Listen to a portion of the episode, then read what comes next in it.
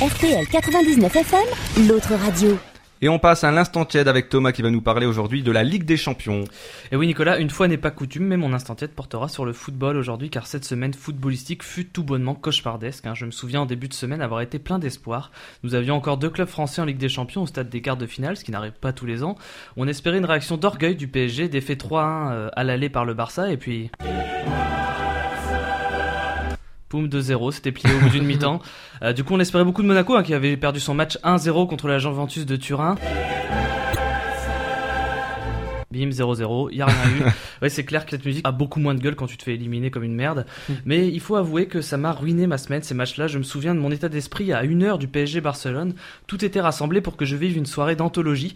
Ma télé était allumée sur le JT de TF1 avec Claire Chazal qui lançait une séquence de micro-trottoir totalement inutile, comme on voit souvent un soir de match important. Vous savez, ces séquences où on interviewe des supporters des équipes en jeu dans la rue pour qu'ils donnent leurs pronostics. Alors c'est toujours pareil, hein. t'as un mec avec un maillot Zlatan qui dit Ce soir il y aura un triplé de Zlatan.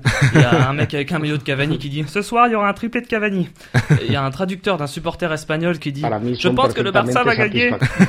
un gosse de 5 ans tout apeuré par la caméra qui dit 6-1 pour le PSG. D'ailleurs, j'adore- j'adorerais qu'un jour il y a un mec euh, très premier degré qui réponde à ce gamin Mais t'es complètement con, Kevin, comment veux-tu mettre 6 buts au Barça? Tu sais depuis combien d'années ils ont pas encaissé 6 buts le Barça? Non, bah ça évidemment que non. Pour répondre à une caméra, il y a du monde, mais dès qu'il s'agit de se pencher sur les stats, il y a plus personne. Bref, ma soirée avait le parfum si unique d'une bonne soirée de foot. Le livreur de sushi sonnait à ma porte un quart d'heure avant le début du match. Dans l'euphorie, je lui ai donné un peu plus que le prix de mon repas en lui disant Vous pouvez garder la monnaie. Bon, le gars m'a vite fait comprendre qu'on ne pouvait pas dire ce genre de phrase avec autant d'assurance quand on laissait un pourboire de 5 centimes. Mais bon, ce n'est pas ça qui allait gâcher ma soirée. Le, le Barça s'en est chargé tout seul. Mais je m'estimais encore heureux parce que vous savez ce qu'il y a de pire qu'un Barça PSG où ça fait 2-0 pour le Barça bah, c'est un Barça PSG où ça fait 2-0 pour le Barça commenté par Christian Jean-Pierre. et là, c'est bon, cette année, TF1 n'avait pas les droits de diffusion, donc on n'a pas eu le droit à ce, ce diable de Neymar, ou encore des périphrases comme la mobilette argentine pour parler de Messi. Bon, j'imite très mal Christian Jean-Pierre, mais ce que j'ai aimé par contre, c'est les réactions d'après-match. hein. Tous les supporters n'hésitant pas à sortir des phrases comme euh, de toute façon, Zlatan n'a pas le niveau. Alors le mec, euh, le plus gros exploit sportif qu'il ait fait de la soirée, c'est d'aller se faire réchauffer des knacky balls au micro-ondes à la mi-temps et se permet un Zlatan n'a pas le niveau. Oui, je je suis en colère donc je dénonce un peu, hein, mais j'en ai rien à foutre. hein, ils peuvent venir me chercher, les mecs. J'ai vu Die Hard 1, Die Hard 2, Die Hard 3 et j'ai même vu deux fois Die Hard 4. Bon, du coup, plus d'équipe française en Coupe d'Europe et je ne pourrai donc pas faire d'instant sur le foot la semaine prochaine.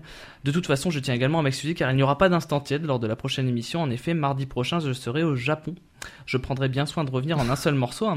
Mon, mon père, d'ailleurs, hein, quand il a su que j'allais au Japon, m'a bien mis en garde avec les conseils que seul un père peut donner à son fils. Il m'a dit Thomas, tu feras bien gaffe au tiramisu. tu, veux, tu veux dire tsunami, papa? Non, non, tiramisu. enfin bref, on se retrouve la semaine euh, d'après et promis, je ferai bien attention au tiramisu. Merci Thomas. RTL 99 FM, l'autre radio.